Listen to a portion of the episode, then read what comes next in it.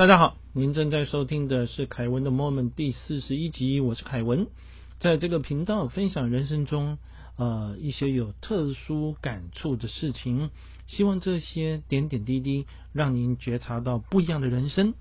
这集继续要分享的是《归途》这本书，回归的归，徒是徒弟的徒，好，那么作者的话是理查啊，他是印度瑜伽大师。这本书主要讲的啊是他年轻时候求道的经过。他从美国漂洋过海到欧洲，突然之间听到一个声音说：“哎，要去印度。”因为他人在希腊，所以他必须要跨过土耳其啊，才能够往印度的方向走啊。所以到了土耳其，进了土耳其到伊斯坦堡呢，哈，就进了黑店，差一点就命丧黑店。好不容易逃出来之后呢？他们去搭渡轮，他和他的两个朋友哈，横渡了博斯普鲁斯海峡。这个博斯普鲁斯海峡哈，嗯，挺特别的。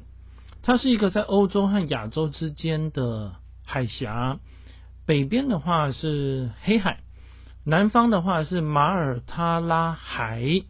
那伊斯坦堡的话呢，隔着这个海峡哈。啊，对过去的话是小亚细亚半岛，啊，像俄罗斯在黑海有舰队，它要通过这个海峡才能到地中海，所以各位就 了解到说这个博斯普鲁斯海峡它的一个地理性的重要性。好，我们回到这个书上面，好，理查呢跟他的朋友他们渡过这个海峡，啊，往另外一个方向，也就是土耳其的东部走。哇，路上遇到都是好人呐，哈！很多人邀他们去家里或店里用餐，吃的很简单，其实他们自己可能只吃薄饼，还有喝茶，但是殷勤款待、亲切的态度，令人非常的感动。那路上经过清真寺啊，因为呢，啊，他们见到这种有异国情调的设计，也觉得特别的令人向往。当然，在旅行上面的话，因为他们没有钱。所以不是搭便车啦，不然就是和当地人哈呃跟他们的家畜哈挤成一团了，坐在这个卡车哈或者是巴士的后面，然后过了土耳其中部的高原哈，再往东走。所以各位知道说，他们从希腊到土耳其啊，接着的话呢，好再从土耳其的伊斯坦堡哈横过土耳其的中间。到土耳其的东方，哇，这个是一个蛮长的旅程哈。那么，但是呢，理查开始拉肚子了，因为拉肚子的关系，各位你总不能随便乱拉，所以他们还是住住到旅社去啊，找了一个便宜的茶棚啊，他住在这个茶棚的三楼。那这是一个年久失修的建筑物。当然有地方住当然是很好了哈，但这个地方呢，因为其实并不是一个非常舒适的地方，所以像去厕所就要走大概有三十个大台阶的楼梯到底下，到底下地上有个洞，各位那就是当年的厕所。嗯，虽然我并不是很喜欢在 podcast 里面讲这个东西了哈，呃，但是理查特别提到说。啊，因为也没有人常常去整理嘛，哈，去清啊，所以他差点就昏死在里面，必须在这个拉肚子的过程里面，哈，要憋气。但是上去之后吃点东西又下来又拉，所以他自己说呢，几乎就是他就是住在这个厕所里面了，他是真的非常惨。那有一天呢，他在房里面，因为他朋友他们都去镇上四处走走看看，好不容易到这里，那他因为拉肚子的话，在房间里面，居然看到有一个人走进来，那就在他朋友的背包里面翻来翻去的，那看到一把瑞士刀就拿起来，对着空气说，就是自言自语啊，自问自答，好，伊里拉，那意思就是说呢，有人答应他，伊里拉就可以拿走那个瑞士刀，啊，他就把钱丢在桌上就走了。这理查说不对啊，哈，那至少因为他朋友的东西，然后他那边只有他，虽然他生病，但是呢，还是去追上那个人，请他把瑞士刀还他，哈。那那个人很不甘愿，但是照做了。没五分钟之后，一堆人就冲上来，但是理查回房间之后就脱水又发高烧，就没有办法跟这个人辩解。好，那么带头的就是刚刚偷那把刀的的人，他就指着理查说：“巴基斯坦人，巴基斯坦人，他可能他们当年跟巴基斯坦有一些恩怨了哈，所以他们就拿着棍棒刀械的话围着他，啊，准备要叫他去死就对了。”你说他能怎么办呢？就在这时候，突然之间想到说：“他我不是巴基斯坦人啊，怎么证明呢？”当然最简单，拿护照给他看，他就把护照拿给他们看。那一位比较老的这个长者就过来看了一下之后说：“所以你不是巴基斯坦人？”他说：“不是。”看起来你是美国人。理查说：“对。”这个人脸上都露出微笑，跟他握手。很好，我们喜欢美国人。你们送武器给土耳其，所以每一个人都过来跟他致敬。各位，这个简直是呃天壤之别哈！本来要杀了他，那现在在跟他致敬。出去之后呢，又一堆人冲上来，拜托拜托，他理查又开始祷告。就进来的是那十几个人，他们带了薄饼，带着热茶给他。那刚刚的那位检查他护照的长者说：“你是美国人，真是太好了。我们非常对不起，现在要请你吃东西，因为看他生病要请他吃东西。但是，但是理查就是吃东西拉肚子，但是呢，吃下去之后一定会跑厕所，要去那个恐怖的厕所。不过各位，这些人刚刚拿着刀跟棍要砍他。”现在拿饼跟热茶给他，这种好意你能够推掉吗？因此他就不得不努力的露出微笑，吃下薄饼，直到这些人满意为止。他们走后，理查又继续去厕所了哈啊，这个是一个在当你在旅行在外的时候，其实生病就是很痛苦啊。那我自己也曾经有这个经验。好几年前啊，呃，有一年在过年前，和现在这个二零二二年的一月份录音的这个时间是很像。哇，我生那个病蛮严重的啊，应该就是流感，但是当年也并不清楚是流感，大概十几年前、二十年前。他正好要去出国去旅游，各位当时没有那种就是说你生病就不能搭飞机的限制啊，哈，所以我也坐了飞机。啊，那接着呢，就在马来西亚的旅馆哈旁边的海滩上，大概躺了四五天啊，整个人才稍微好一点，好一点。诶，可能是吹吹海风啊，呼吸新鲜空气的话，这个病啊就慢慢的好转。所以以后各位朋友就说生病，当然我们常常讲了，多休息。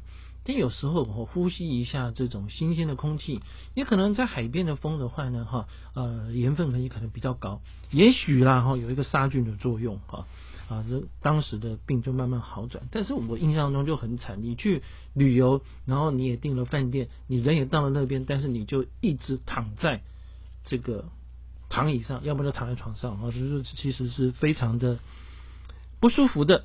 好，接着呢。理查好了一点之后的话，哦，他也难得去嘛，就出去散步。哇，他发现说这个地方是真的很贫穷哈，很多人都挤在残破的小木屋，而且呢衣服都破了，家里也没什么东西。呃，有的人直接就是蹲在路边了哈。才十月份的话，已经是严寒逼人。然后接着他回房间的时候呢，都会经过一个一楼的茶棚。有一天茶棚里面有一个。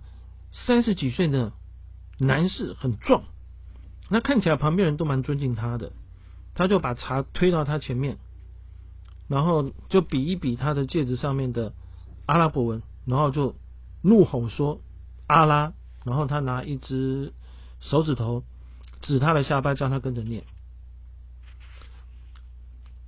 那么李查看着桌上的杯子，这个人用力把他下巴把他给拉起来。叫他喊阿拉，所以他只好说阿拉。哇，这个人生气了。我叫你喊，你喊的不甘不愿，又喊很小声，他就捶在桌子上说阿拉，然后那个茶杯啊就掉到地上碎掉了，旁边人全部都围过来，他又喊得更大声阿拉，然后就一直戳他的脸，结果理查就喊阿拉，但是呢那个人还是不满意，他又捶一下说不阿拉应该是 no 啊这个意思，所有的人都非常的愤怒，叫你喊你为什么不喊呢？你是对我们不礼貌吗？不尊敬吗？和旁边人透露出来的眼神是这样。那这个人就一直戳他的胸，哈，那他整个人就是退退到墙壁上面的话，还要逼他要用力的喊。那你能怎么办？就是只好真的照做了，哈。那理查就把两只手举起来，用力的大喊阿拉。所有人看到他之后，带头的这个人点点头。就走出去，其他人就坐回位置上。各位，当然我们知道说，我们都非常信仰自己啊所相信的东西。也许有的人对宗教有兴趣，有有也许有的人对宗教没有兴趣。那么很多人的宗教的话也不尽相同。不过基本上哈，都会互相尊重了。当然我们知道说，在很多年前。啊，有十字军东征啦，啊，然后呢，呃，有这个回教啊的这个和西方世界的一些争执。我们身处的地方啊，像台湾，基本上比较盛行的佛教啊，或者是道教，我印象中啊，比较少发生类似的事情。好，但是我并不是说。呃，一定有或者是没有好或者是不好，而是当我们看到这样的事情的时候呢，好，我个人的想法是我们都有尊重别人信仰的自由的一个意愿，因为每个人的背景不同，出身不同，家庭不同，理念不同，然后觉得重要的事情的话也不一样，所以。信仰不同，我这个是很正常的。那理查呢？他在以前的话，他也是这样子哦，就是我，所以我提过说他的背景啊，呃，家里是犹太教，但是呢，哈，他也对基督教啊有所向往，然后他又想去印度啊，就是当然对印度地方的宗教，包括印度教或佛教有兴趣，但在这里的话遇到了回教，基本上这就是。必须要去互相的去做适应了哈。好，那么我们再回到理查的故事。他身体复原之后呢，哈，就跟路上的认识的伙伴蓝雪啊，还有杰夫的话，继续的往东走。那么在一个地方呢，他们遇到了几个朋友，但这个朋友的话呢，哈，就去说服一个巴士司机啊，让他们搭便车，因为那个空间那台巴士只有一半装货嘛，所以可以带人。那他们就终于啊离开了土耳其，进入了伊朗。哎，各位，伊朗是一个中东的非常有名的国家。当然，对很多人来讲的话，印象比较深的是包括像两伊战争啦啊，或者是美国跟伊朗中间的一些争端。不过，我们如果去看伊朗的一些资料，我们会知道说，哇，他。古时候的话叫波斯，波斯曾经是世界上的强国。现在伊朗的话也是在中东地区数一数二的强国。那么，当理查还有他两个朋友到这里了之后，会发生什么样的事情？当时的环境是如何？他们怎么样在啊这个文明古国继续往他们的理想前进？好，这个是。很有趣的事情，也是我们下一集要和各位啊好继续聊的地方。也特别提醒您啊，记得对我们的节目订阅并做评分。祝您健康平安，我们下次再会。